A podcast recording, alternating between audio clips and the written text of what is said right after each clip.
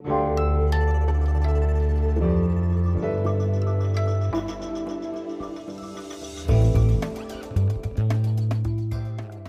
Politikteil, der wöchentliche Politik-Podcast von Zeit und Zeit Online. Tja, Marc, ich weiß nicht, ob es dir auch so geht, aber als ich mich gestern Abend so ein bisschen eingedacht habe in unserem Podcast heute, da war ich an der einen oder anderen Stelle doch echt ein bisschen fassungslos. Was meinst du? Naja, es ist ja, glaube ich, inzwischen mehr als fünf Wochen her, dass wir beide das letzte Mal zusammen hier gepodcastet haben. Ich war ja erst im Urlaub und dann tatsächlich mal etwas länger krank. Du hast mich ja letzte Woche, ich habe es gehört, ähm, oder vorletzte Woche, sehr nett vermisst und sehr, sehr, nett an mich gedacht, als du das alleine moderiert hast, das Politikteil. Ja, die Hörerinnen und Hörerinnen haben dich vermisst. okay, vielleicht. Und als wir das letzte Mal zusammen moderiert haben, da waren wir ja das erste Mal seit langer Zeit wieder gemeinsam in einem Raum, also zweimal hintereinander sogar und waren überzeugt, dass das also dieses Podcast in einem Raum und diskutieren wirklich an mhm. einem Tisch. Auch damals eben äh, waren wir sogar zu viert und haben moderiert mit unseren Co-Moderatoren. Also wir waren damals überzeugt, dass das wieder das neue Normal werden würde. Ja, und jetzt, einen guten Monat später, ist es irgendwie, als hätte ich jemand die Zeit zurückgedreht. Wegen der steigenden Infektionszahlen findet vieles schon wieder im Digitalen statt. Viele trauen sich nicht mehr in Kneipen und Restaurants und die ersten Weihnachtsfeiern werden schon wieder abgesagt. Die ersten Schulen sind schon wieder im Wechselmodell. Ja, und wir beide, wir sitzen eben hier heute auch schon wieder an unserem Bildschirm und sprechen remote. Und alles ist wie vor einem Jahr. Und das, obwohl wir doch inzwischen diese Impfung haben, nach der wir uns so verzehrt haben vor einem Jahr und die ja eigentlich dem Horror der Pandemie endlich ein Ende setzen sollte. Du hast gesagt, du bist fassungslos. Ehrlich gesagt, ich finde, das ist noch höflich ausgedrückt. Ich sag's dir, ich bin schwerst genervt oder ich habe total die Schnauze voll. Ich weiß nicht, ob man einen Podcast mit schlechter Laune beginnen sollte. Am besten eigentlich nicht. Wir kriegen auch die Kurve. Wir werden in diesen 60 Minuten werden ein tolles Gespräch haben. Wir haben einen tollen Gast und ich bin froh, dass du wieder da bist und wir kriegen die Kurve. Aber ganz ehrlich, ich muss es einmal sagen, es steht mir bis hier oben. Ich habe die Schnauze voll von allem. Ich habe die Schnauze voll vom Virus. Ich habe die Schnauze voll von Politikern, die der Welle hinterherrennen. Ich habe die Schnauze voll von schlechtem Journalismus und von Kollegen, die jetzt schon wieder alles besser wissen. Und ich habe die Schnauze voll von ungeimpften, die es einfach nicht kapieren ähm, und die es auch in meinem Freundes- und Bekanntenkreis gibt und wo ich einfach argumentativ an den Ende gekommen bin und ich bin einfach müde. Und ich will dir kurz drei Geschichten erzählen, weil, weil sie mich in dieser Vorbereitung des Podcasts wirklich auch getroffen haben. Das eine ist, ich habe mich erinnert an ein Interview, das ich geführt habe mit der mit der Virologin Melanie Brinkmann. Das war Anfang September. Melanie Brinkmann, eine der Initiatorinnen äh, des No-Covid-Papiers, die damals wörtlich sagte bei uns in der Zeit, wir rauschen gerade in eine ähnliche Situation wie im vergangenen Herbst und man wirft teilweise gute Maßnahmen über Bord bei einer viel zu geringen Impfquote, nur um in wenigen Wochen festzustellen, dass das vielleicht keine gute Idee war. Das war sehr dramatisch, mit dem Wissen von heute auch richtig, aber es ist nicht so, dass damals alle gesagt haben, ui, Frau Brinkmann, sie hat recht und wir müssen schauen, äh, dass wir reagieren. Es gab auch in unserer Redaktion Leute, die gesagt haben, ah, ist alles überzogen und wir brauchen einen Freedom Day und so weiter. Also ehrlich, womöglich die gleichen Kollegen, die heute sagen, die Virologen kamen zu spät, ähm, haben noch vor sechs Wochen gesagt, dass es besser sein müsste. Und dann hatte ich die Woche ein Interview mit Jens Spahn. Entschuldige, es wird jetzt etwas länger, aber ich muss es dir erzählen. Ich, ich, hatte die Woche ein Interview mit Jens Spahn. Das war so zickig. Irgendwann, er war zickig, ich wurde zickig. Ich hatte mir Reflexion erhofft, aber es war es funktionierte hinten und vorne. Nicht. Und das las man übrigens auch, ne? Ich habe es ja, gestern Abend ja. gelesen. Das ist wirklich, da musst du nachher nochmal drüber erzählen. Dann wird dieses Interview veröffentlicht und dann kriege ich eine SMS von einem wirklich guten Bekannten, auf dessen Meinung ich sehr viel Wert lege. Und er schreibt mir, auch wenn du Herrn Spahn an der einen oder anderen Stelle vielleicht etwas härter rangenommen hast, so entpuppt sich dein Interview in Wahrheit letztlich als weiterer Beitrag zur Regierungspropaganda.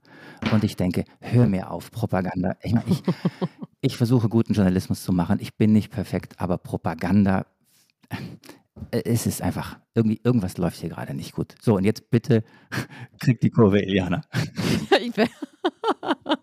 also ehrlich gesagt, wir machen jetzt schon ein bisschen länger das Politikteil zusammen. So sauer habe ich dich selten erlebt. Also versuche ich das jetzt mal so ein bisschen runterzukommen. Ich komme ja aus vier Wochen ein bisschen äh, im Off sein, von daher kann ich das vielleicht so ein bisschen runterkochen, obwohl es mir natürlich, habe ich ja anfangs gesagt, genauso geht.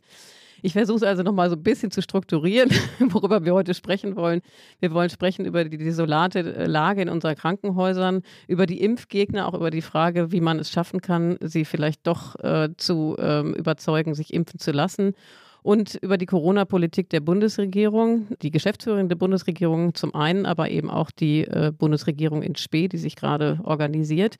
Und bei all dem, und das hast du ja sehr eindrücklich geschildert, beschäftigt uns vor allem die Frage, was ist eigentlich der Grund dafür, dass wir wie in so einer Dauerschleife sind und eigentlich immer wieder dieselben Fehler machen. Ja, also das ist jetzt in der vierten Welle, hat man das Gefühl, man hat das Ganze eben schon oder erlebt das Ganze schon zum vierten Mal. Und warum macht ein hochentwickeltes Land wie Deutschland, warum machen wir alle Politiker, Journalisten, äh, alle Gesellschaftsvertreter es bei der Pandemiebekämpfung eigentlich nicht so gut, wie wir sein könnten oder sein müssten? Habe ich das gut zusammengefasst? Absolut. Und in diesem Augenblick hebt sich meine Laune auch schon wieder, weil ich mich ja, oder wir beide freuen uns auf den Gast, der heute da ist. Weil wir haben uns jemand ausgesucht, der in dieser ganzen Situation, wo man denkt, ich habe so die Schnauze voll, der uns einfach mal sagt, was wirklich los ist. Wir haben uns jemanden gesucht, der keinen Bullshit redet und garantiert keine Propaganda verbreitet, sondern jemand, der weiß, was los ist, der sehr eindringlich und sehr appellativ irgendwie erklären kann, was man tun müsste, woran es hakt und was in diesem Land wirklich los ist. Unser Gast heute ist Leiter der Intensivmedizin an der Uniklinik in Köln. Er ist einer der 35 Wissenschaftler, die Anfang der Woche, das waren Virologen, Psychologen, Mediziner, 35 Wissenschaftler, die Anfang der Woche in einem sehr emotionalen Appell äh, sich an die Politik gewandt haben und äh, gesagt haben, hier, ihr habt abermals zu spät reagiert, ein Kurswechsel ist erforderlich. Michael Halleck, Leiter der Intensivmedizin an der Uni Köln. Hallo und guten Morgen. Herr Halleck, ähm, schön, dass Sie heute bei uns sind und wie jeder Gast haben Sie uns ein Geräusch mitgebracht und wir sind gespannt. Ja, als wir darüber sprachen, ist mir spontan eingefallen, äh, kein Geräusch, sondern ein Satz, der für die Situation passt. Ein Zitat von Erich Kästner, den ich sehr verehre und der über Handlungsethik spricht. Es gibt nichts Gutes, außer man tut es. Ein Problem in der Pandemie ist ja, dass viel geredet wird und zu wenig getan. Und deswegen habe ich diesen Satz ausgewählt. Es gibt nichts Gutes, außer man tut es. Sie sind ein großer Erich Kästner-Fan, sagen Sie. Warum Kästner? Ich finde die Sprache einzigartig. Ähm, ich habe äh, häufig äh, auch dann später meinen Kindern noch aus Erich Kästner vorgelesen, weil sie sehr verständlich ist und sehr klar. Und ich glaube, er hat eben diesen Satz, den ich gesagt habe, auch verinnerlicht in einer Zeit, die ja politisch äh, noch viel schwieriger war als die heutige. Haltung zu bewahren und eben die Dinge zu sagen, die richtig sind und nicht recht haben zu wollen.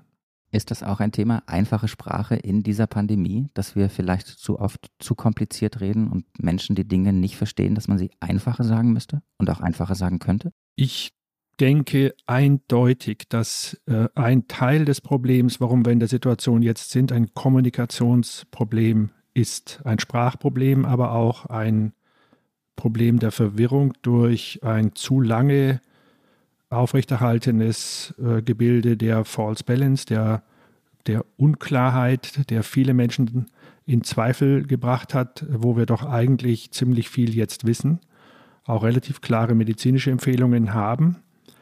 Und dass das nicht durchkommt, liegt auch, nicht allein, aber auch daran, dass Verantwortliche, also Verantwortungsträger in unserem Land, es nicht geschafft haben, die Bevölkerung so zu informieren, dass sie einfache Dinge versteht. Und das beste Beispiel dafür, ähm, Herr Halleck, haben wir eigentlich heute Morgen schon wieder gesehen. Ich zumindest mit den Push-Nachrichten auf meinem Handy, als ich nämlich las, dass der RKI-Chef Wieler vor düsteren Wa Tagen zu Weihnachten warnte und dann äh, dagegen äh, Marco Gassen von der KBV, der davon spricht, dass es eigentlich eine Panikmache ist. Ne? Also man kriegt diese beiden Nachrichten auf, den, auf das Handy und ist schon wieder verwirrt. Darüber werden wir später sprechen. Wir würden aber gerne jetzt zu Beginn auch die Gelegenheit nutzen, Sie zu Ihrer Arbeit auf der Intensivstation zu befragen, also zu dem, was Sie alltäglich erleben. Wie dramatisch ist denn die Lage auf Ihrer Station in Köln? Ich beschreibe mal die Situation, wie sie jetzt bei uns ist, ähm, auch im Vergleich zu den Wellen davor. Wir haben die ganze Zeit ähm, Patienten gehabt mit Covid-19, im Sommer etwas weniger, da waren es mal, mal drei, mal vier. Jetzt ist sie wieder voll, das heißt, das sind ähm, acht bis zwölf Patienten, das ist eine typische Intensivstation, zwei Betten oder vier Betten etwa, so im Schnitt haben wir immer frei auch für andere Fälle und jetzt ist sie wieder gefüllt mit Covid-Patienten. Die Patienten sind jetzt noch mal jünger als in den Wellen zuvor. Wir sind im Rheinland, also hier in Köln, noch nicht in dieser Extremsituation, wie wir sie im Mai hatten, als wir komplett übergelaufen sind und vier Stationen umbauen mussten. Also umbauen heißt aus einer operativen Intensivstation eine Covid-Station machen. Das haben wir jetzt noch nicht, aber ich weiß aus dieser Zeit genau, wie es den Kolleginnen und Kollegen jetzt im Süden und Osten geht, also Bayern, Thüringen, Sachsen, wo es bereits so ist, wie wir es gesehen haben, nämlich dort läuft es über. Die Patienten müssen verlegt werden. Gestern gab es Appelle aus Krankenhäusern, die dringend Personal suchen, weil sie keine Intensivschwestern mehr haben, die sie also aus der Berentung oder aus der zurückholen wollen aus anderen Berufen. Dort ist die Situation bereits wieder so dramatisch und es kommt dadurch natürlich zu Versorgungsengpässen in anderen Gebieten. Also die Krebsoperation, die verschoben werden muss, der Patient mit einem Herzinfarkt, der eine Stunde in der Stadt herumfährt, um einen Platz in einer Intensivstation zu bekommen, also es wird direkt Schaden induziert und äh, sehr große ja, Leid auch äh, verlängert, unabhängig mal von dem Leid der Covid-Patienten, auch bei Patienten, die kein Covid haben. Und zu den Patienten selbst vielleicht noch, das ist das hm, Eindrücklichste in diesen Tagen. Ich habe viele Gespräche und auch die dort tätigen Ärzte mit Menschen, die nicht fassen können, weil sie so jung sind, so stark, so kräftig, so unverwundbar sich vorkommen, die nicht fassen können, dass Covid krank macht. Und dieses, ich nenne es mal Narrativ, diese Geschichte auch von Ärztefunktionären, dass das alles harmlos ist und dass äh, Menschen wie ich, die es jeden Tag sehen, das übertreiben und so, führt dazu, dass tatsächlich gebildete Menschen in Deutschland glauben, und zwar tief glauben, dass Covid nicht gefährlich ist. Und dann erklärt man es ihnen und selbst kurz vor der Intubation, also kurz vor der Beatmung noch, können Sie nicht fassen, dass es jetzt durch dieses Virus verursacht ist. Und diese Form der Falschauffassung, der Falschinformation, das haut uns um. Das können wir zum Teil nicht mehr verstehen. Und ich glaube, deswegen bin ich auch vor ein paar Tagen nochmal rausgegangen mit einer Nachricht, mit einem Tweet, äh, in, der ich, in dem ich formuliert hatte, Desinformation kann tödlich sein. Und äh, das ist tatsächlich so. Es gibt zu viele Menschen in unserem Land, die glauben, dass auch für sie Covid niemals bedrohlich sein kann und sind dann vom Gegenteil überzeugt, wenn sie bei uns auf der Intensivstation liegen. Und das ist frustrierend, weil es wäre vermeidbar. Wir reden ja hier nicht von irgendeiner Sache, die wie ein Verkehrsunfall plötzlich kommt äh, oder die man als Schicksalsschlag äh, hinnehmen kann, sondern hier ist eine ganz einfache Schutzmaßnahme unterlassen worden, nämlich die Impfung in dem Glauben, äh, dass die Impfung viel gefährlicher ist als die Infektion und das ist schlicht und einfach dumm. Wie viele Geimpfte liegen bei Ihnen auf der Station, wie viele Ungeimpfte und wie sind dort die äh, Schwere der Verläufe? Wie ist die Schwere der Verläufe dort? Man kann das äh, bei uns ganz eindeutig äh, sehen über die ganze Zeit jetzt schon. Also im Sommer, die Intensivstation hat ungefähr 90 Prozent ungeimpfte Patienten auf der Intensivstation. Und es ist immer mal einer dazwischen, der geimpft ist. Ganz häufig sind es dann Patienten, die eine Immunschwäche haben, also zum Beispiel behandelt werden müssen wegen Rheuma oder Krebs. Deswegen dann das Immunsystem eingebrochen ist und dann kommt es zu einer Durchbruchinfektion. Aber wir sehen selten äh, Schwerkranke oder gar nicht, so gut wie gar nicht, äh, Schwerkranke auf der Intensivstation, die geimpft worden sind und keine Begleiterkrankung haben. Herrlich, alles das, was Sie beschreiben, hört sich so an, als ob wir uns langsam in einem Zustand der stillen Triage nähern oder vielleicht auch der Triage an und für sich, nämlich äh, einem Zustand, wo eben ähm, zu wenig Intensivplätze vorhanden sind und ähm, Menschen, die eigentlich eine Intensivbehandlung bräuchten, nicht in den Genuss derselben kommen, weil eben alle Betten vielleicht mit Covid-Erkrankten belegt sind.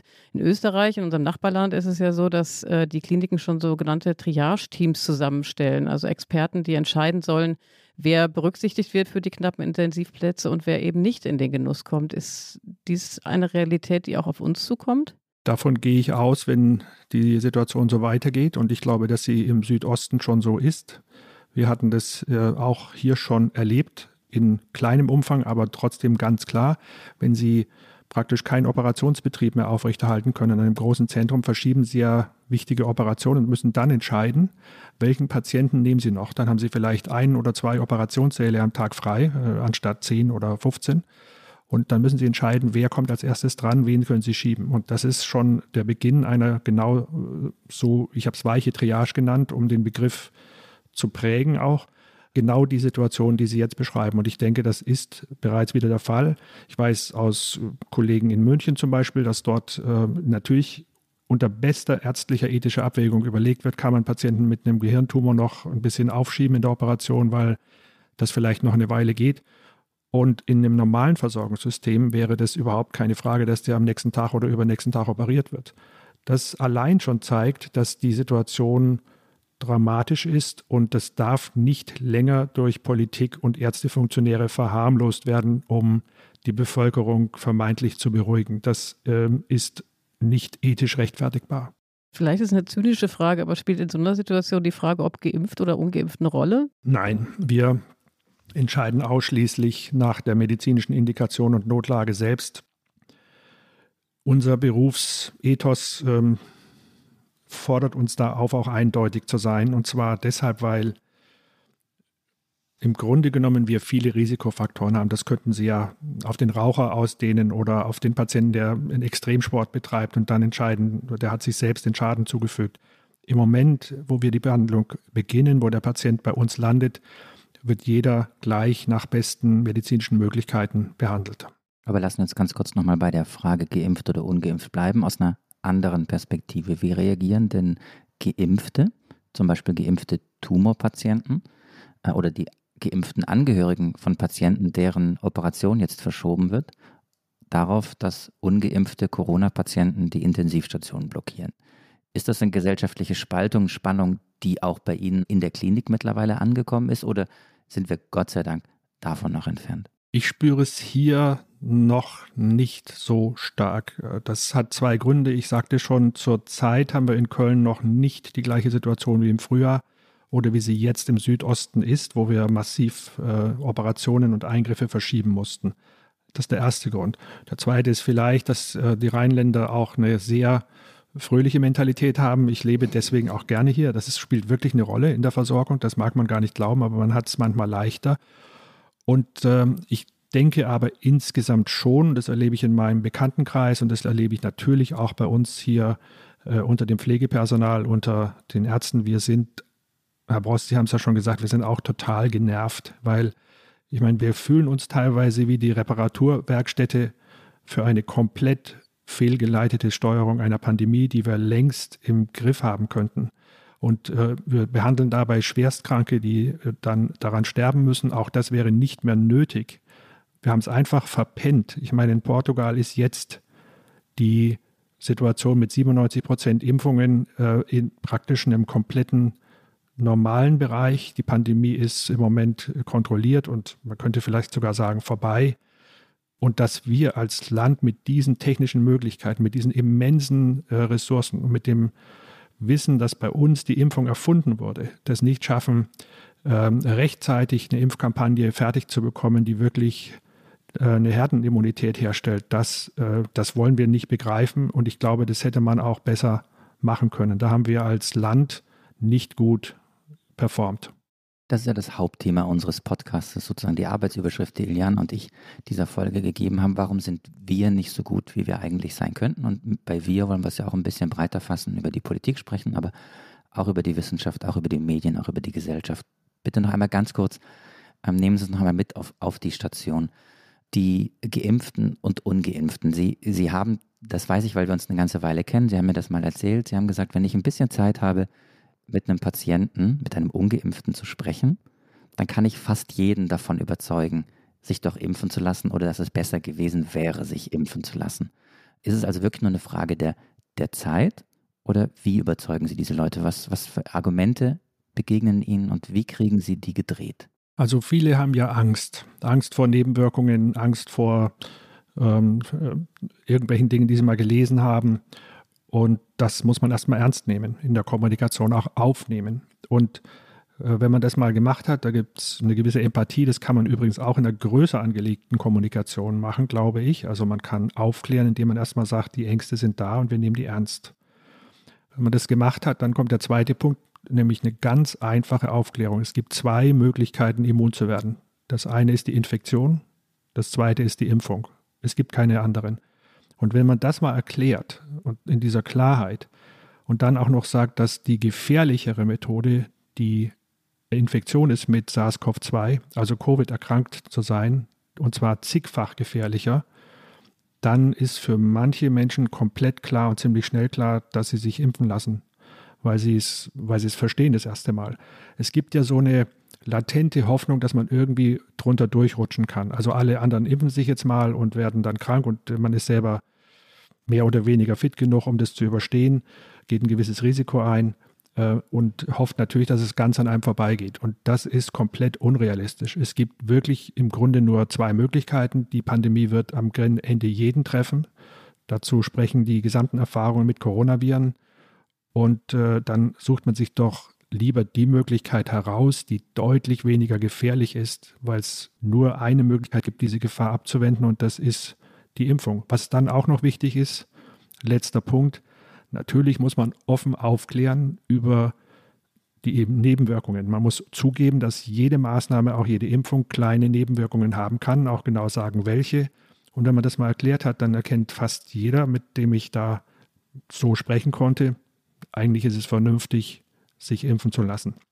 Ich glaube, es gibt darüber hinaus Menschen, die noch irrationalere Ängste haben. Und hier ist sehr häufig so, dass man es über die Peer Group machen kann, sodass man, ich sage jetzt mal das wunderbare Beispiel von Joshua Kimmich, ähm, das verpasst worden ist an dieser Stelle, eine größere Aufmerksamkeit, die hätte man ja gar nicht bekommen können, die einem diese Aussage des Sportlers Joshua Kimmich den Riesenreichweite hat, beschert hat und hätte mit Sportlern seiner Kategorie, die auch zum Teil sehr intelligent sind, reden können und die erklären lassen, warum sie sich geimpft haben. Also einfach das Aufgreifen und medial verarbeiten, sodass der einfachste Fußballanhänger versteht, warum Impfungen nützlich sind.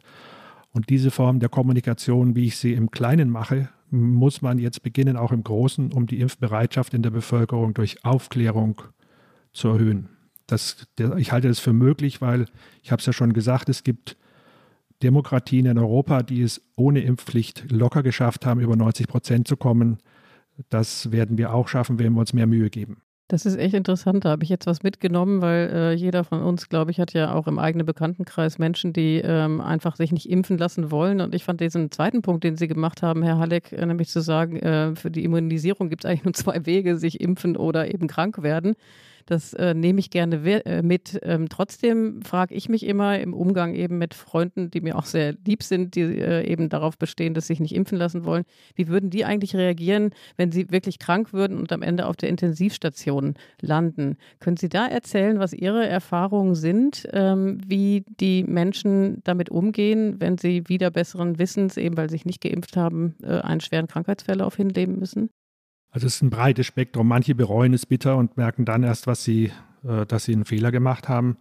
Und äh, ich sagte es vorhin schon, es gibt tatsächlich äh, nicht wenige, die, die das nicht glauben wollen. Also man hat es dann so verdrängt, so äh, außerhalb der Möglichkeiten gestellt, dass man manchmal eine Woche oder zwei braucht, um zu, zu erklären, dass es jetzt wirklich SARS-CoV-2, dass es wirklich dieses Virus ist.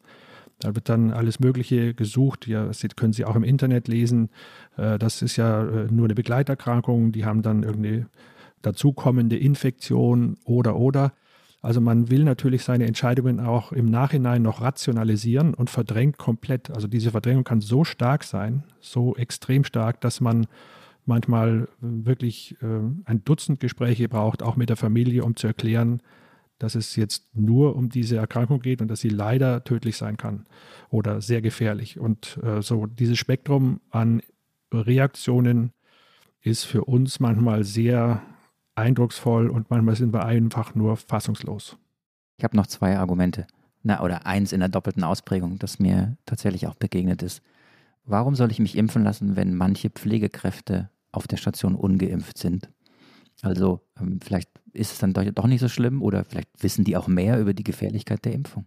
Das ist ein sehr gutes Argument und ähm, weil es natürlich genau diesen Punkt macht, nämlich, äh, dass wenn die, die sich sogar auskennen, es nicht machen und sich fürchten, warum äh, soll ich es dann tun? Die haben doch viel mehr Ahnung. Erstens muss man sagen, auf den Stationen, äh, auf denen sehr viele Corona-Patienten behandelt worden sind, hier bei uns im Klinikum, kann ich sagen, ist die Impfbereitschaft riesig. Ich habe noch nie erlebt, dass wir innerhalb von wenigen Wochen äh, praktisch die gesamte Intensivstation durchgeimpft hatten. Das ist bei anderen Impfungen, da ist deutlich mehr Skeptizismus und das, äh, das muss man schon auch sagen. Also die meisten haben es verstanden. Und es gibt natürlich auch bei uns im Gesundheitswesen immer Ausnahmen, klar. Das sind aber hier sehr wenige. Es scheint in den Alters- und Pflegeheimen weniger zu sein, also weniger Impfbereitschaft. Und das liegt daran, dass sie natürlich äh, jetzt zurzeit deutlich weniger Patienten haben und deswegen wahrscheinlich das Problem nicht zu erkennen. Ich glaube, dass die Ausnahmen im Gesundheitswesen, also das so sind, dass wir eben auch in bestimmter Weise den Querschnitt der Bevölkerung darstellen. Und der hat sich verschoben. Das heißt, im Gesundheitswesen, in Bereichen, wo Corona wirklich wütet, ist die Impfbereitschaft viel höher als draußen in der Bevölkerung. Weil die Leute sehen, was die Krankheit mit den Menschen machen kann. Angesichts der sich verschärfenden Corona-Lage kritisieren führende Ärzte und Wissenschaftler, die Politik reagiere zu zögerlich. In mehreren Zeitungen veröffentlichten sie einen Appell an Bund und Länder. 35 Expertinnen und Experten wie Mediziner, Virologinnen und Psychologen richten sich darin mit deutlichen Worten an die Politik von Bund und Ländern. Die habe schon wieder zu lange gewartet, Handlungsempfehlungen zu zögerlich umgesetzt und schlecht kommuniziert. Sie vermissen bei den Parteien einen überzeugenden Pandemieplan. Vorwurf der Experten, jeder Tag des Abwartens kostet Menschenleben. Und weiter, stattdessen verlagert die Politik durch ihr passives Abwarten zunehmend die Verantwortung ins Private, das heißt in den Ermessensspielraum jedes einzelnen Menschen. Solch eine Haltung ist bei nationalen Gesundheitskrisen dieses Ausmaßes nicht angebracht. Das war jetzt ein, ein Auszug aus dem Medienecho ähm, auf den Aufruf, den du, Marc, ja eben schon in der An Anmoderation erwähnt hast, wo sie nämlich, Herr Halleck, gemeinsam mit dann 34 anderen Wissenschaftlern eben appelliert haben an die Politik, jetzt endlich einen Kurswechsel äh, vorzunehmen und äh, sie kritisiert haben dafür, dass sie zu spät reagiert haben. Jetzt ist ja heute Donnerstag, der Tag unserer Aufzeichnung, wird eben einiges passieren, nachdem ja über viele Wochen viel zu wenig passiert ist. Nämlich im Bundestag wird debattiert über das Infektionsschutzgesetz. Und nach vielen Monaten Pause gibt es heute Abend wieder eine Ministerpräsidentenkonferenz ähm, zur Corona-Politik. Wir wissen natürlich im Vorfeld schon, es liegen viele Maßnahmen auf dem Tisch. Was ist Ihre Beurteilung? Reicht das, was jetzt geplant ist, aus, um die vierte Welle wirklich zu brechen? Das wird man sehen. Also ich glaube, so äh, traurig es ist, wir werden das jetzt noch eine Weile ansteigen sehen, weil Maßnahmen, die man jetzt ergreift, ja erst in ein bis zwei Wochen greifen. Und der derzeitige Anstieg ist wirklich atemberaubend. Es gab in keiner Phase der Pandemie bisher in Deutschland einen so schnellen Anstieg und es gab noch nie so hohe Zahlen heute 65.000 etwa gemeldet worden. Äh, und das bedeutet ja äh, übersetzt, das muss man auch nochmal klar sagen, Lothar Wieler hat es gestern gesagt, 65.000 sind 500 äh, Todesfälle in ungefähr drei bis vier Wochen. Das ist eine Steuerung der Politik, die in Kauf nimmt, eine Steuerung der Pandemie, des Managements, das in Kauf nimmt, dass wir Tote haben werden. Und dann kann man nicht den Dialog so führen, dass es nur um Intensivbetten geht, äh, dazu kommen wir vielleicht gleich noch, sondern muss schon auch äh, mal sagen, wenn wir Verkehrspolitik so betreiben würden, dass wir sagen, ja, also wir haben genug Ärzte, wir haben genug Intensivstationen, insofern sind Geschwindigkeitsbeschränkungen eigentlich auch bei einer scharfen Kurve nicht mehr sinnvoll und rote Ampeln äh, im Stadtverkehr auch nicht, weil noch haben die Unfallchirurgen noch nicht genug zu tun, dann würde jeder sich an den Kopf langen und sagen, die sind ja verrückt. Und in der Pandemie machen wir genau das durch Irrationalität, durch fehlendes Verständnis der Fakten und durch den Wunsch, ein medizinisches Thema für die politische Polarisierung zu missbrauchen. Es ist äh, leider so, dass man in der Zeit der Nachfolgefrage der Kanzlerin gemerkt hat, dass die medizinische Thematik benutzt wird, um sich im öffentlichen politischen Betrieb zu profilieren. Und das hat zum Teil überzeichnete und zum Teil falsche Meinungen von der Politik ins Gesundheitswesen getragen und zurück und dazu geführt, dass wir nicht einheitlich und geschlossen und klug agiert haben. Das ist der Grund. Da würde ich niemanden ausnehmen in der Politik, denn es ist so gewesen, dass die der Dialog immer dazu geführt hat oder dazu dienen sollte, zu zeigen, dass man im Grunde der bessere Krisenmanager ist, dass man die klügeren Ideen hat, dass man äh, die Freiheit der Menschen schützt oder die anderen die Gesundheit, statt zu sagen, in so einer Krise, einer solch großen Tragweite, die die Wirtschaft, die die Kunst, die Kultur, die Gastronomie in äh, langen Zeiten außer Kraft gesetzt hat, quasi den Beruf verunmöglicht hat und die für viele Menschen äh, sehr schwere Krankheit und Tod bedeutet hat, Da hätte man einfach sagen können, so jetzt lassen wir mal die Politik, die Partei, den Wahlkampf zur Seite und kümmern uns gemeinsam darum, dass wir hier in zwei, drei Monaten draus sind. Und das ist komplett unterblieben. Ist übrigens auch jetzt wieder so. Sie sehen es ja an den, äh, ich sage mal, politisch motivierten Stellungnahmen, dass man schon wieder versucht, bestimmte Akzente zu setzen, dem anderen Panikmache vorzuwerfen, haben Sie gerade ja auch erzählt. Und da äh, kommen wir aus so einer Krise natürlich schlecht heraus, weil diese Verunsicherung nimmt die Menschen mit und die sind dann genauso gespalten, wie die politischen Dialoge laufen. Und das ist in der Krise keine günstige Situation. Und das hat dann mit Handlungsethik zu tun. Also ich habe neulich einen Politiker etwas sagen hören, was man genau auf den Spruch von Erich Kästner beziehen kann, nämlich manchmal und gerade in so einer Krise ist es wichtig in der Politik nicht recht haben zu wollen, sondern das Richtige zu tun. Und das Richtige zu tun, das wissen wir eigentlich, was das ist. Ich meine, die Fakten sind klar. Wir wissen, das ist ein gefährliches Virus. Wir wissen, es macht viele Menschen schwer krank und wir haben die Impfung. Und wo soll da jetzt das Problem sein, eine gemeinsame Handlung zu definieren? Das äh, kann mir überhaupt nicht einleuchten. Äh, und da fehlt es an Pragmatismus und auch ein Stückchen an, sagen wir mal, Handlungsethik, sich wirklich mal damit zu beschäftigen, mal auf eine Intensivstation zu gehen und dann zu entscheiden, was tun wir jetzt, um das schnellstmöglich zu beenden und nicht bevor es überhaupt so weit kommt, irgendwelche Freedom Days zu propagieren, die es äh, in der Form niemals hat geben können, weil wir wussten, wenn wir jetzt aufmachen, dann wird es im Herbst eine weitere Welle geben, so wie wir sie jetzt erleben. Wir haben davor gewarnt und man hat aus entweder großem Unwissen, das würde ich aber nach zwei Jahren Pandemie nicht mehr verzeihen wollen, oder, oder politischem Kalkül versucht zu propagieren, die Pandemie sei jetzt zu Ende. Dazu die einfach die epidemische Lage zu verlängern oder durch den jeweiligen Landtag die gesamte Bandbreite an Corona-Schutzmaßnahmen für anwendbar erklären zu lassen, war für uns jedenfalls keine Option. Fest steht für uns, und das sage ich auch sehr deutlich, Schulschließungen, Lockdowns und Ausgangssperren wird es jedenfalls mit uns nicht mehr geben und sind auch in der aktuellen Situation unverhältnismäßig. Ja, das war der SPD-Politiker Dirk Wiese. Äh, das war ein Otum vom äh, Ende Oktober. Da ging es eben um die Aufhebung des Gesetzes zum Ende der pandemischen Notlage. Und nachdem all dem, was Sie jetzt gesagt haben, Herr Halleck, ähm, die Instrumente liegen auf dem Tisch, wir wissen eigentlich, was zu tun ist, es braucht Führungsstärke. Ist das nicht komplett kontraproduktiv, in so einer Situation jetzt eben äh, die zentrale Entscheidungsbefugnis vom Bund wegzunehmen und das alles wieder auf die Länder zu übertragen? Natürlich ist das ein Fehler. Natürlich ist es so, dass das äh, Infektionsschutzgesetz ja eingerichtet worden ist, weil man für pandemische Notlagen wie die, die wir jetzt haben, ein Werkzeug schaffen wollte für zumindest eine, einen kleinen Teil an Maßnahmen, der einheitlich durchgeführt werden kann oder angeordnet werden kann. Und das kategorisch auszuschließen war jetzt gar nicht nötig, ähm, dass wir insbesondere ich selbst äh, die Freiheiten der Menschen nicht länger einschränken möchten. Das ist doch vollkommen klar. Äh, das ist auch übrigens wichtig.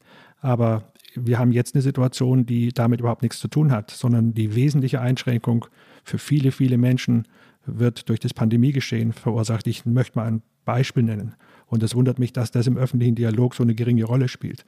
Es gibt geschätzt zwischen 30 bis 40 Prozent der Bevölkerung mit äh, einer sogenannten vulnerablen Situation. Also zwischen, sagen wir mal, 20 bis 40 Millionen oder 30 Millionen Menschen. Die haben Krebs, die haben äh, Immunerkrankungen, die haben Rheuma, die haben ein schweren, über, schweres Übergewicht und die sind schon älter. Also alles zusammen eine große, große Zahl, ein hoher Anteil in der Bevölkerung. Und die werden durch eine weiterlaufende Pandemie gefährdet. Die wissen das auch, die ziehen sich zurück. Es gibt das Beispiel der Schattenfamilien, die sich äh, komplett zurückziehen, weil sie wissen, in ihrer Familie leben zwei, drei Menschen die gefährdet wären bei einer Covid-Infektion und die jetzt wieder anfangen, sich zurückzuziehen. Und das auszublenden und zu sagen, wir hätten keine pandemische Notlage, äh, wenn die Infektion wieder so hoch schnellt, ist einfach fahrlässig. Da, da, muss man einfach nur mal mit ein paar Medizinern sprechen, die wirklich Patienten behandeln, da wird man diese Auskunft bekommen. Und insofern halte ich das für eine falsche Aussage zu einem Zeitpunkt, als man deutlich, auch vom Robert Koch Institut von offizieller Stelle, zutreffende Warnungen gehört hat, dass man jetzt noch nicht die pandemische Lage ähm, von nationaler Tragweite beenden kann, weil eine neue Welle auf uns zurollt. Also ähm, wir sind da komplett fassungslos gewesen. Ich habe das auch öffentlich damals gesagt. Aber wir drangen eine Zeit lang nicht mehr durch, weil der Wunsch nach dem Ende der Pandemie in allen Menschen stark ist und manchmal wollen die vielleicht auch hören, was, was eben nicht zutrifft, nämlich positive Aussichten. Auch das ist ein Teil, den ich übrigens verstehe. Aber deswegen haben Sie ja mit 34 anderen Wissenschaftlern den Aufruf gestartet. Wie war denn eigentlich die Resonanz in der Politik auf Ihr Papier? Ich glaube schon, dass wir nachdenklich gemacht haben. Ich habe absolut ein positives Menschenverständnis, äh, auch wenn es manchmal schwerfällt und glaube, dass man mit Argumenten überzeugen kann. Ich glaube, dass der Aufruf tatsächlich dazu geführt hat, dass ein Teil der Politiker nochmal nachdenkt jetzt. Sonst würden die Beratungen auch nicht in die Richtung gehen. Es wird ja tatsächlich von etlichen Politikern, auch Landesministern, nachgedacht, die pandemische Lage von nationaler Tragweite erstmal zu verlängern. Und das würde ich übrigens sehr begrüßen. Es wäre sinnvoll, dann in Ruhe die Pandemie-Maßnahmen zu beschließen, die zum Teil vernünftig sind. Auch das finde ich positiv. Es gibt unter den jetzt vorgeschlagenen Maßnahmen eine Reihe von wirklich vernünftigen Vorschlägen. Ob man die jetzt unter einer pandemischen Notlage macht oder als generelle Gesetzgebung, ist ja egal, aber die richtigen Maßnahmen, Handlungsethik habe ich genannt. Und dann drittens, danach kann man in Ruhe die Koalition bilden. Und in dieser Reihenfolge wäre es mir am liebsten. Und ich habe Hoffnung, dass hier jetzt ein Nachdenken einsetzt. Dann letzter Punkt, wir haben sehr, sehr große Unterstützung bekommen von anderen Wissenschaftlern in führenden Positionen, von vielen Ärzten. Wir haben, ohne dass wir einen großen Aufruf gemacht haben, äh, am Samstag nach der Bekanntgabe plötzlich hunderte von Leuten aus der Wissenschaft gehabt, die mit unterschreiben wollten. Also das Echo war überwiegend und überraschend positiv. Marc, ich glaube, und Herr Halleck, das ist doch jetzt ein guter Moment, ähm, dass wir einen kleinen Cut setzen, bevor wir dann eben in die zweite Hälfte unseres Gesprächs starten, wo wir uns ja vor allen Dingen mit der Frage beschäftigen wollen, wie konnte es eigentlich passieren, dass wir so schlecht agieren, obwohl wir doch eigentlich viel besser sein müssten. An dieser Stelle machen, kommen wir zu unserer beliebten Rubrik, Herr Halleck. Das sind die Flop 5.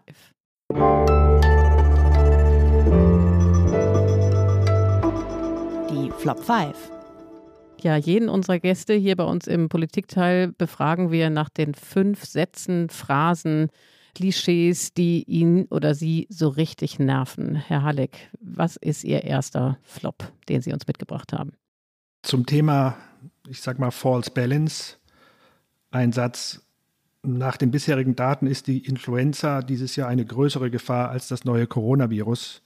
Die meisten Menschen scheinen nur milde Symptome zu haben. Und äh, vom gleichen Autor, ich gehe nicht davon aus, dass wir eine zweite Welle haben werden. Ja. Jetzt müssten Sie uns eigentlich auch noch den Namen des Autors verraten, oder ist das der zweite Flop dann schon? Der fällt mir irgendwie nicht mehr ein. Ah, aber ich ahne es an Virologe aus Ihrer Gegend. Da sagen Sie jetzt nichts, aber auch Schweigen kann eine Antwort sein. Der zweite Flop, Herr Halleck. Der zweite Flop ist ehrlich gesagt in Ihrer Zeitung äh, passiert, in der Zeit am 6.5.2020, die Überschrift oh, oh, oh. Kein Grundrecht gilt grenzenlos. Das ist ein richtiger Satz und wir können darüber reden, ist mir sogar wichtig, darüber zu reden, weil ich glaube, dass niemand der sich mit der Pandemie beschäftigt hat, jemals glaubte, dass irgendein Grundrecht grenzenlos gilt. Das hat sozusagen ein Narrativ gesetzt, dass wir hier eine Grundrechtsdebatte haben, wo es doch im Prinzip, meine Überzeugung, um Management der Pandemie ging und nicht darum, äh, welche Grundrechte überwiegen. Denn ich glaube nicht, dass man das Grundrecht der Gesundheit über das Grundrecht der Freiheit oder andere Grundrechte stellen kann. Das ist überhaupt kein, kein Punkt gewesen. Es wurde aber geschickt eingeführt als Ersatzdebatte um abzulenken von der Ineffizienz in der Pandemiebekämpfung. Darüber werden wir dann in der zweiten Hälfte noch weitersprechen. Herr Halleck, Ihr dritter Flop. Der dritte Flop äh, ist von vielen so gesagt worden, wir dürfen uns bei der Bewertung der Situation nicht allein auf die reinen Infektionszahlen und auf die Inzidenz äh, beschränken. Das ist zu wenig. Wenn ich das kommentieren kann, auch das hat niemals jemand der Fachleute je getan.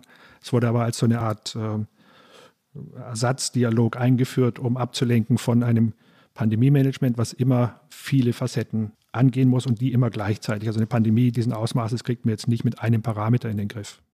Also ich merke schon, unsere Flop 5 in dieser äh, Woche oder Ihre Flop 5 in dieser Woche sind vor allem eben so Ablenkungsmanöver. Wir hatten jetzt schon das dritte Ablenkungsmanöver, das aus Ihrer Sicht von der eigentlichen Debatte äh, ablenken soll. Der vierte Flop auch? Der vierte Flop kam, stammt, äh, ist einfach so, dass mir damals der Mund offen stand. Äh, ich sage in Englisch, is there a way we can do something by an injection inside or almost a cleaning? Because you, you see it gets into the lungs and it does a tremendous number on the lungs. So it'd be interesting to check that. Das war dieser berühmte Dialog in der Pressekonferenz von Donald Trump, als er ernsthaft äh, darüber philosophierte, wie man industrielle Bleiche, also Chlorindioxid, Chlordioxid äh, benutzen kann, äh, benutzen könnte zur Behandlung von Corona. Und wissen Sie, an welchem Wort mir es aufgefallen ist, dass es Donald Trump war? An dem Wort tremendous. Tremendous number. Oh. In der, das fehlt in der amerikanischen Sprache der Politik, seit Trump nicht mehr da ist, aber er fehlt nicht. Insofern. Wenn wir Pech haben, haben wir es bald wieder zurück. Äh, ja. Jetzt machst du mich sprachlos. Herr Halleck, Ihr fünfter Flop. Der fünfte Flop ist ganz kürzlich, ich würde sagen sehr aktuell, die letzten Tage und auch von vielen zu hören, stellvertretend vielleicht. Die enorme Wucht und Dynamik, die das Virus aktuell entfaltet, hat uns alle überrascht, selbst Virologen. Der bayerische Gesundheitsminister vor wenigen Tagen und in ähnlicher Weise auch sein Ministerpräsident. Da bleibt einem die Sprache weg. Ja, aber das ist ja also dann äh, schon wieder ein Ablenkungsmanöver, oder? Ich würde sagen, äh, zumindest eine, ja, also das haben wir auch bei Trump über, äh, erlebt. Ich möchte das ausdrücklich vielleicht sofort aufgreifen. Er hat ja äh, tatsächlich, wenn er, als er erkannt hatte, dass Fauci öfter mal recht hat, äh, das dann gewendet und gesagt, er hätte sich so oft geirrt, dass er schuld sei an dem Ganzen. Also das ist ein medialer Trick, den wir jetzt äh, neu erleben in der Politik, dass man das ganze Argument umzudrehen versucht und äh, in der Hoffnung, dass davon schon irgendwas kleben bleibt. Warum machen wir es nicht so gut, wie wir eigentlich könnten? Das ist die Leitfrage unseres Gesprächs. Das, darüber kreisen wir im Grunde ja jetzt auch schon die, die, die erste Hälfte, aber darüber wollen wir jetzt sehr konkret und auch detaillierter sprechen, denn dieses Wir, das müssen wir ja ein bisschen auffächern. Warum machen wir es nicht so gut, Herr Halleck? Und wer ist wir? Also ich glaube, wir sind wir alle. Ähm, wir sind wirklich alle, das heißt die Wissenschaftler und die Medizin, die Gesellschaft und die Politik. Es ist nicht sinnvoll, so zu tun, als sei eine Gruppe alleine verantwortlich und schuld. Trotzdem gibt es ein paar Mechanismen, die äh, eben zu dem geführt haben. Wir wollen ja verstehen, wie kommt es überhaupt dazu. Und da sind es, wenn ich es mal in ganz plakativer Weise zusammenfassen darf, doch zwei Mechanismen. Nämlich eine total missratene Kommunikation, auch an diesen Flop 5 verdeutlicht und ein Mangel an Leadership. Ich verwende hier bewusst das Wort Leadership, weil das nicht so negativ belegt ist äh, wie die deutsche Übersetzung. Das heißt, wir haben eine Situation bei uns erlebt, wo wir ein Vakuum hatten in der äh, Führung unserer Politik und wo man nicht mehr so leicht äh, Dinge durchsetzen konnte, weil es einem egal war. Ich will ein Beispiel nennen. Äh, und zwar aus unserem Nachbarland Frankreich. Dort ist ja eine Situation, wo nach den Gelbwesten-Protesten das Land wirklich im Aufruhr war. Also schwere, gewalttätige Proteste stattgefunden haben, die der Politik dort auch Angst und Schrecken eingejagt haben. Ich habe das selber in Gesprächen mit Politikern so hören können. Trotzdem hat der französische Präsident klipp und klar gesagt, er will 2G, zu einem Zeitpunkt, als man das hier für eine Spaltung der Gesellschaft gehalten hat. Und er will eine Impfpflicht für die Pflegepersonal, das Pflegepersonal im Krankenhaus oder Krankenhauspersonal. Ich sage nicht, dass jede dieser Maßnahmen unbedingt sein muss, aber er hat Mut bewiesen, Leadership, weil er erkannt hat, das ist jetzt das Richtige und hat in Kauf genommen, dass vielleicht die Proteste nochmal so aufflammen. Es ist übrigens unterblieben. In Frankreich hat es eine Woche Proteste gegeben und anschließend haben die Menschen gemerkt, er hat recht und er kümmert sich und er tut auch Dinge, die nicht so populär sind. Und ich glaube, das sind die Hauptursachen, die ich schon sehe. Und das wird natürlich auch durch die Wissenschaftler, lassen Sie uns das ruhig beleuchten, weiter mit verstärkt. Denn wenn wir diese Unsicherheit oder sagen wir ruhig die Polarisierung zwischen politischen Lagern mitbefeuern, indem einige von uns Thesen vertreten, die mit dem aktuellen Wissen gar nichts zu tun haben und das auch noch medial jeden Tag, dann äh, führt es natürlich zu einer weiteren Verlangsamung der richtigen Maßnahmen. Der dritte Punkt sind vielleicht sogar die Medien selbst. Und ich greife da nur ein Format heraus, das ich für besonders, ähm, ich sage mal, besonders anfällig halte, die Polarisierungen dann noch am Leben zu halten. Das ist das Format der Talkshows. Ähm, dort wird ja im Unterhaltungsformat versucht, ähm, unterschiedliche Meinungen darzustellen. Ich finde, das kann man auch machen und es ähm, muss auch alles gesagt werden dürfen. Also ich bin ein Verfechter der Meinungsfreiheit. Wenn es aber so oft gesagt wird, dass die falsche Meinung mindestens genauso gut rauskommt wie die Fakten, ja, dann führt es eben zu einer komplett falschen Wahrnehmung der fachlichen, sachlichen Verhältnisse und das ist uns zum Teil passiert. Werbung. Die fünf reichsten Männer haben ihr Vermögen seit 2020 verdoppelt. Zugleich sind fünf Milliarden Menschen ärmer geworden. Im Podcast Entwicklungssache spricht Entwicklungsministerin Svenja Schulze mit Expertinnen wie Serap Altinijik von Oxfam über die Hintergründe und Ursachen. Wie kann Reichtum auf der Welt gerechter verteilt werden? Was bedeutet das für uns in Deutschland? Erfahre mehr. Entwicklungssache. Jetzt überall da, wo es Podcasts gibt.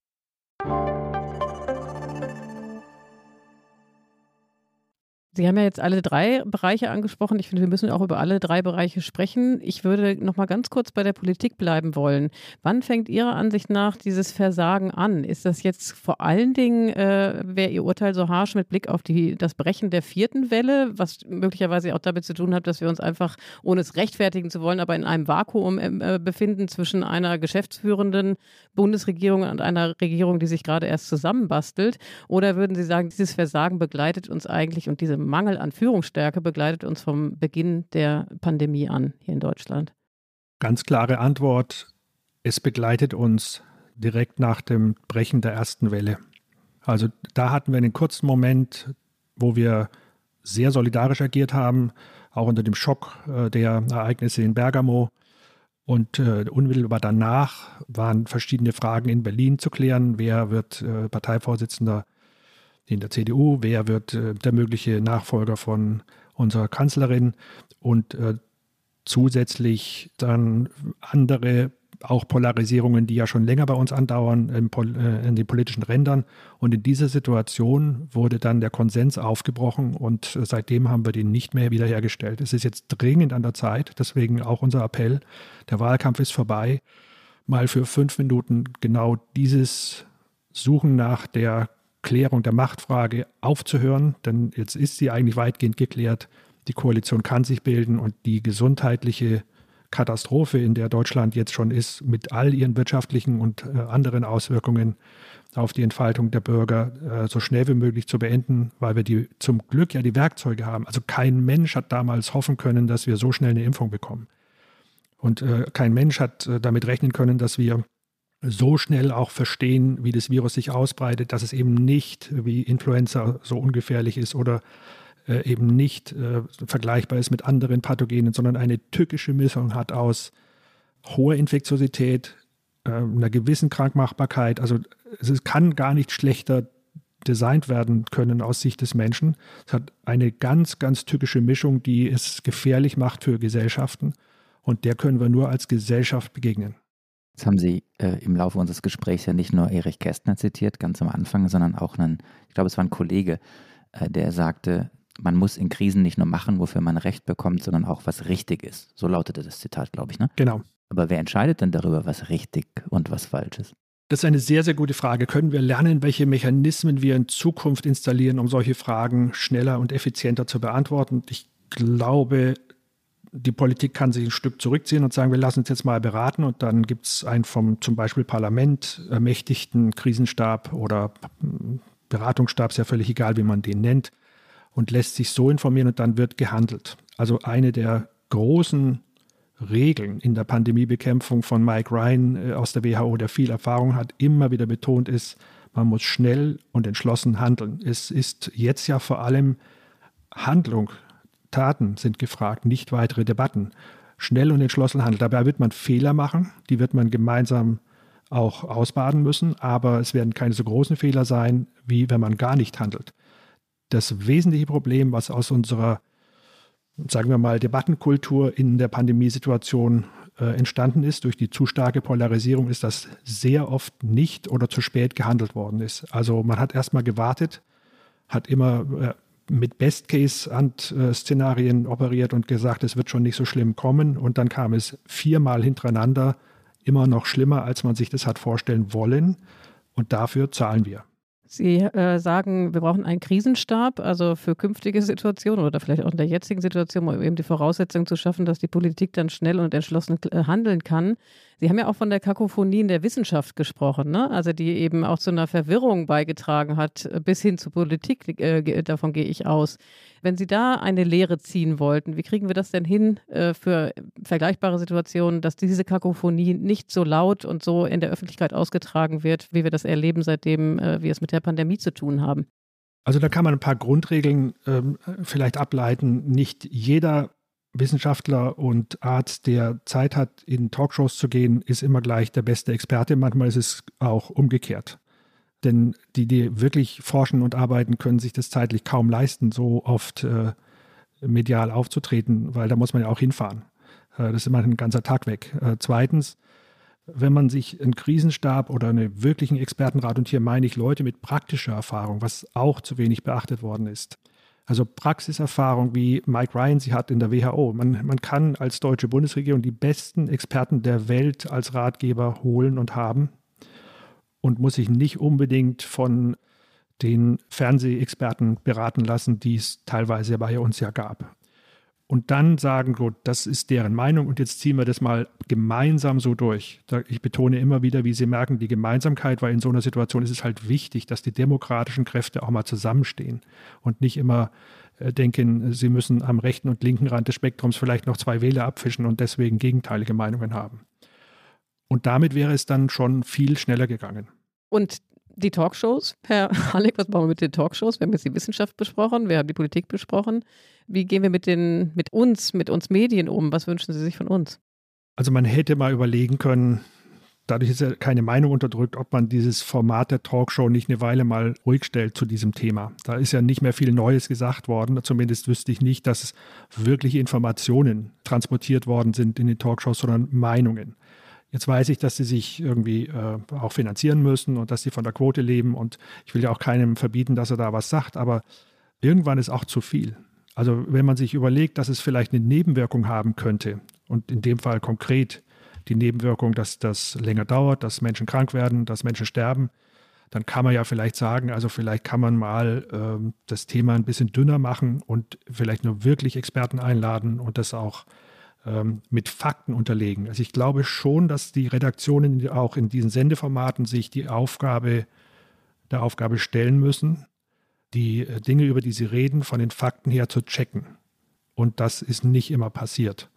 Also ich kann Ihnen da Dialoge, äh, die ich ja selber, die man da ja mithören kann, erzählen, wo ich mich manchmal, wo ich mir die Augen gerieben habe. Und dass man das nicht klarstellt, dass man das stehen lässt, oder sogar zum Teil dann den Personen, die es richtigstellen wollen, das Wort abschneidet. Was für Dialoge haben Sie gehört? Weil Sie sagten, ich kann Ihnen was erzählen, dann erzählen Sie bitte. Ja, ich denke mal, dass die Mai Thi Nguyen in einer Sendung versucht hat, mal klarzustellen, was die, die wirkliche Situation war, auch als sie darauf abgehoben hat, was äh, mit der Heinsberg-Studie wirklich die, die Faktenlage war konnte sie das nicht zu Ende führen. Und ich finde es halt dann wichtig, und das meine ich mit äh, mit Darstellung der Situation. Und ich glaube, dass diese Polarisierung geliebt wird, aber dass sie dann für den Zuschauer kaum dazu beiträgt, wirklich zu erkennen, was nun Sache ist. Und deswegen ist das Format besonders ungeeignet. Ich hatte dazu auch ein Gespräch mit einem der früheren Intendanten äh, des WDR, der mir sagt, das ist in dieses Format ist in dieser Situation aus Sicht von Medienprofis manchmal ein Problem. Es äußern sich ja nicht nur Virologen, Mediziner, Journalisten, Politiker, es äußern sich ja auch Philosophen. Und es gab letzte oder vorletzte Woche einen, ich sag mal, spektakulären, ich würde sagen, sehr frustrierenden äh, Podcast von äh, Markus Lanz mit Richard David Brecht. Und in diesem Podcast sagte Richard David Brecht, die Nebenwirkungen einer Impfung können wir genauso wenig abschätzen wie die Gefährlichkeit oder die Wirkung des Coronavirus. Dann hat Lanz eingehakt und hat gesagt, aber dafür gibt es doch wissenschaftliche Studien. Und dem hat dann äh, Precht widersprochen und äh, gesagt, ähm, gentechnische Impfstoffe, lieber Markus, wir haben keine einzige Langzeitwirkungsstudie. Und das hat Lanz dann so weggenuschelt, so. Mm. Ähm, was sagen Sie denn dazu, wenn Philosophen, auf die gehört wird, sich in einer solchen Art in die Diskussion einbringen? Wie haben Sie das wahrgenommen, diese Diskussion? Das ist genau das Problem, über das wir reden und auch reden müssen. Also man kann mal zur Regel machen, dass es gut ist, wenn in gerade solchen öffentlichen Formaten die Menschen über Dinge reden, von denen sie wirklich etwas verstehen. Das ist mal die erste Regel und die ist hier missachtet worden. Also wir haben Schauspieler zu Impfkampagnen reden lassen. Wir haben Philosophen reden lassen über die Nebenwirkungen von äh, Impfungen. Das ist ja im Grunde genommen völlig unwahrscheinlich und es gibt keine einzige Impfung, von der belegt worden ist, dass sie nach Langzeitnebenwirkungen hat. Und das dann so einfach mal so stehen zu lassen, wo wir Millionen Menschen schon geimpft haben und überhaupt keine Anhaltspunkte für Langzeitnebenwirkungen haben, äh, das halte ich schon für eine Verdrehung von Fakten, die in einem öffentlichen Medium, das von Steuergeldern finanziert wird, zumindest nicht ungecheckt stehen lassen, stehen gelassen werden sollte. Wir sollten schon alles sagen dürfen. Ich sage das nochmal, aber zumindest den Versuch unternehmen, hier die Fakten darzustellen und das dann auch notfalls zu korrigieren. Da müssen wir einmal nochmal kurz bleiben, weil das ist ja ein Widerspruch oder vielleicht auch kein Widerspruch zu dem, was Sie, was Sie äh, zu Beginn aus Ihrer Station erzählt haben, als Sie sagten, es geht darum, dass man die, die Ängste, die Sorgen, dass man die ernst nimmt, dass man den Leuten zuhört, dass man auch mitbekommt, ähm, welche Verunsicherung, welche, welche Fehlinformationen es gibt. Äh, dazu gehört dann auch, dass, dass sich Philosophen, Schauspieler äh, äußern, die ja auch nur Menschen sind. Gut, das, und das ist absolut berechtigt. Das müssen wir auch aushalten, aber es ist eben in einer Weise passiert, die offensichtlich dazu führt, dass wir jetzt Schwierigkeiten haben, ähm, anders als andere Länder die Bevölkerung hinter die vernünftigen Maßnahmen zu bekommen und dann hat es eine Nebenwirkung. Und wenn man diese Nebenwirkung in Kauf nimmt äh, für, ich sage jetzt mal, Blödeldiskurse, ja, was anderes ist es ja nicht, also dann muss man sich halt überlegen, ob man da nicht eine Weile mal Acht gibt und zumindest klarstellt oder das als Chance nimmt. Also im Sinne dessen, äh, was ich am Anfang gesagt habe, sich die Zeit nimmt, das auch zu bearbeiten und zu widerlegen. Sonst würden wir zurückfallen in einen kompletten naturwissenschaftlichen Relativismus, wo jede Meinung auch eine Gegenmeinung hat, wo es keinerlei gesicherte Erkenntnisse mehr gibt, wo die naturwissenschaftlichen Erkenntnisse alle grundsätzlich immer in Frage gestellt werden müssen. Und zwar in einer Weise, wo selbst Naturgesetze wie ich habe es neulich so formuliert, die Erde ist eine Kugel, ähm, nicht mehr gelten, weil irgendjemand anders das Gegenteil behauptet und dann lässt man das einfach so stehen. Und das ist das Wichtigste. Also man muss schon versuchen, und das ist eine Kunst, die Sie besser verstehen als ich, wie man trotz Diskurs, der den wenigen naturwissenschaftlichen Wahrheiten auch noch genügend Bedeutung verschafft. Also so viel, dass sie am Ende als solche auch wahrgenommen werden. Und die gesamte Medizin der letzten Jahrhunderte seit der Aufklärung beruht darauf, dass wir uns gelöst haben von apodiktischen Glaubensfragen hin zu einer naturwissenschaftlichen Medizin mit gewaltigen Fortschritten. Wenn wir die als Erkenntnisprozess in Frage stellen und sagen, alles stimmt nicht, dann werden wir eine schlechtere Medizin bekommen in den kommenden Jahren. Und deswegen ist es, glaube ich, wichtig, das sehr grundsätzlich zu besprechen und dabei diese feine Balance hinzubekommen zwischen der Meinungsfreiheit, die ich hoch schätze, und der trotzdem faktenbasierten oder möglichst faktennahen Handlungsweise in der Medizin. Wie wichtig ist der richtige Zeitpunkt, ähm, Herr Halleck, für eben diese Führungsstärke, die Sie sich ja wünschen, ne? also allem voran von der Politik? Also Sie haben ja eben den Macron angesprochen, obwohl es da ja ähnliche Befürchtungen gibt, dass die Gelbwesten quasi zulegen könnten. In dem Moment, wo eine Impfpflicht eingeführt hat, hat er es trotzdem getan. Allerdings deutlich früher als wir. Wir haben jetzt ja viel gesprochen über die Polarisierung und wir haben natürlich jetzt einfach auch sehr viel getan dafür, dass die Polarisierung immer weiter angenommen hat, äh, zugelegt hat. Würden Sie trotzdem, um es einfach mal konkret zu machen, auch in dieser Situation für eine Impfpflicht votieren? Weil man muss ja die Bedenken der Politik in der Hinsicht in irgendeiner Weise auch ernst nehmen. Natürlich. Die Politiker kennen zum Teil die Stimmung in ihrem Wahlkreis zumindest besser als ich. Das muss man auch mal fairerweise sagen. Also da haben die auch Wissen, das wir nicht haben. Dennoch, ähm, wir wählen ja auch manchmal, ich war oft Klassen- und Schulsprecher, weil wir einen wollen, der uns ein bisschen, ich sag mal, ja, unsere Meinungen bündelt und uns anführt, das ist ein altmodisches Wort, uns ein bisschen auch sagt, wohin es gehen könnte, wenn es mal eng wird oder unsere Interessen durchsetzt. Und die Interessen, die jetzt zu, zu bewahren sind, ja die Interessen eines ganzen Landes, einer gesamten Bevölkerung von etwa 80 Millionen. Und da kann es schon sein, dass jemand, der in der Regierung sitzt, bessere Möglichkeiten hat, sich Kenntnisse zu verschaffen als der Gemeinbürger. Ich habe es ja schon gesagt, man kann jeden Experten dieser Welt nach Berlin kommen, äh, kommen oder in eine, in, in eine Videoschalte, wenn man das im besten Interesse des Landes macht. Und mit diesem Wissen muss man manchmal auch richtig und unpopulär entscheiden und nicht populistisch und falsch. Und diese Führungsqualität sollten wir jetzt zurückholen. Es ist noch nicht zu spät. Äh, ich hätte mir das natürlich früher gewünscht. Ähm, und man sieht, dass Macron in dem Moment, ich habe das selber dort erlebt, ähm, als er gesagt hat, die Restaurants können nur noch öffnen, wenn die Menschen, die rein wollen, geimpft sind oder genesen. Also man muss den Pass vorlegen, es wird dort übrigens auch kontrolliert, ganz anders als bei uns, gingen die Impfquoten hoch. Und Frankreich hat uns in 0, nix, äh, was die Impfquote angeht, überholt, obwohl sie davor hinter uns lagen. Das hat er genau kalkuliert und hat äh, in Kauf genommen, dass es vielleicht mal eine Woche unruhig ist. Und am Ende war es noch nicht mal eine Woche, sondern kürzer. Es gibt nichts Gutes, außer man tut es. Damit hat dieser Podcast begonnen. Ob der Podcast gut war, das müssen Sie entscheiden, liebe Hörerinnen und Hörer. Aber wir haben es getan. Eine ganze Stunde lang haben wir gesprochen. Äh, Iliana und ich mit Michael Halleck. Und ich glaube, wir könnten noch zwei Stunden reden. Und ich glaube, wir werden uns, ich hoffe, dass die Pandemie rasch vorübergeht, aber wir werden uns nochmal wieder sehen und wieder hören, Herr Halleck, auch um, um Bilanz zu ziehen und zu gucken, ob wir es dann nicht doch noch hinbekommen haben und was wir tatsächlich daraus gelernt haben. Ja, und wenn Sie, liebe Hörerinnen und Hörer, äh, Anmerkungen haben, Kritik, äh, sich etwas wünschen, sich vielleicht auch etwas wünschen für unsere Weihnachtsausgabe, die ja jetzt äh, mit großen äh, Schritten auf uns zukommt, dann schreiben Sie uns bitte an daspolitikteil.zeit.de und wir wollen uns natürlich an dieser Stelle bedanken bei den Pool Artists, die äh, die Sendung immer so kompetent produzieren, bei unserer Patin bei Zeit Online, Pia und bei Carlotta, die heute zwar nicht dabei ist, aber wie immer uns äh, tatkräftig geholfen hat, diese Sendung mit Tönen und allen möglichen Rechercheanliegen vorzubereiten.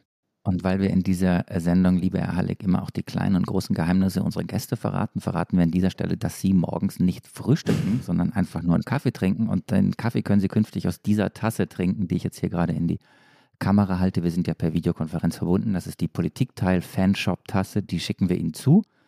Ich hoffe, die kommt schneller als das Paket, das Gerätepaket, das Sie heute Morgen kriegen sollten. Ein kleiner Background für Sie, liebe Hörerinnen und Hörer.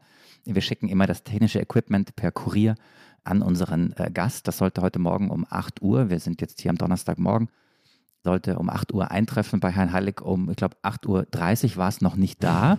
Leichte Panik äh, bei uns. Herr Halleck war cool. Am coolsten war Felix Böhme. Felix Böhme, der uns von den Pool Artists wieder unterstützt und der eigentlich schon alles hier hinbekommen hatte, dass die Aufnahme auch so funktioniert. Dann kam, glaube ich, um 8.50 Uhr kam das Paket. Und dann haben wir es noch schnell aufgebaut und mit dem üblichen Equipment gemacht. Die Tasse, Tasse kommt schneller, die schicke ich Ihnen nach Hause, ja, nicht in die Klinik. Achso, und für alle, die sie haben wollen, shop.spreadshirt.de slash Zeit-Podcasts. Ich hoffe, alle haben mitgeschrieben. Ähm, an, in der nächsten Woche sind an dieser Stelle wieder unsere lieben Kollegen äh, Tina Hildebrandt und Heinrich Wefing für Sie da. Und ähm, wer Lust hat, bis dahin noch ein paar Podcasts zu hören, der findet natürlich bei Zeit Online jede Menge davon. Wir möchten besonders verweisen auf den täglichen Nachrichtenpodcast, was jetzt, den man zweimal hören kann. Und das letzte Wort hat der Gast, Herr Halleck. Ja, ich danke für das Gespräch und ich freue mich schon auf das nächste Gespräch und hoffe, dass es den einen oder anderen Zuhörer bewegt, vielleicht doch die Impfung zu machen oder seinen Freund, Bekannten zu überzeugen, dass er es tut. Und lassen Sie uns hoffen, dass wir jetzt äh, das bekommen, was wir alle verdienen, nämlich klare Maßnahmen und Handlungen durch unsere Politik, die uns erlauben, die Pandemie schnell in den Griff zu kriegen. Und wenn wir die denn bekommen, das muss ich jetzt noch eine letzte Frage stellen, Herr Halleck. Was ist denn Ihre Prognose? Wann haben wir das denn so ein bisschen besser unter Kontrolle? Können Sie uns da ein bisschen Hoffnung machen, vor allem dem Markt, damit er mit guter Laune hier aus dieser Sendung rausgeht? Ja, wenn wir jetzt äh, diese Dinge so beschließen, wie wir es andiskutiert haben und die Politik ja auch, dann könnte es sein, dass die Kurve im Dezember, Weihnachten beginnt zu knicken habe ganz gute Laune, Iliana. Ich habe die ganze Zeit, während wir hier gesprochen haben, aus meiner, aus meiner Politikteiltasse Kaffee getrunken. Ich habe bessere Laune und ich bin jetzt wach. Okay, aber die Prognose, die macht mir jetzt deutlich bessere Laune. Also wollen wir mal hoffen, dass es so kommt. So, dann sagen wir Ade, oder? Ja, ich sag Tschüss. tschüss, vielen Dank. Herzlichen Dank. Ade.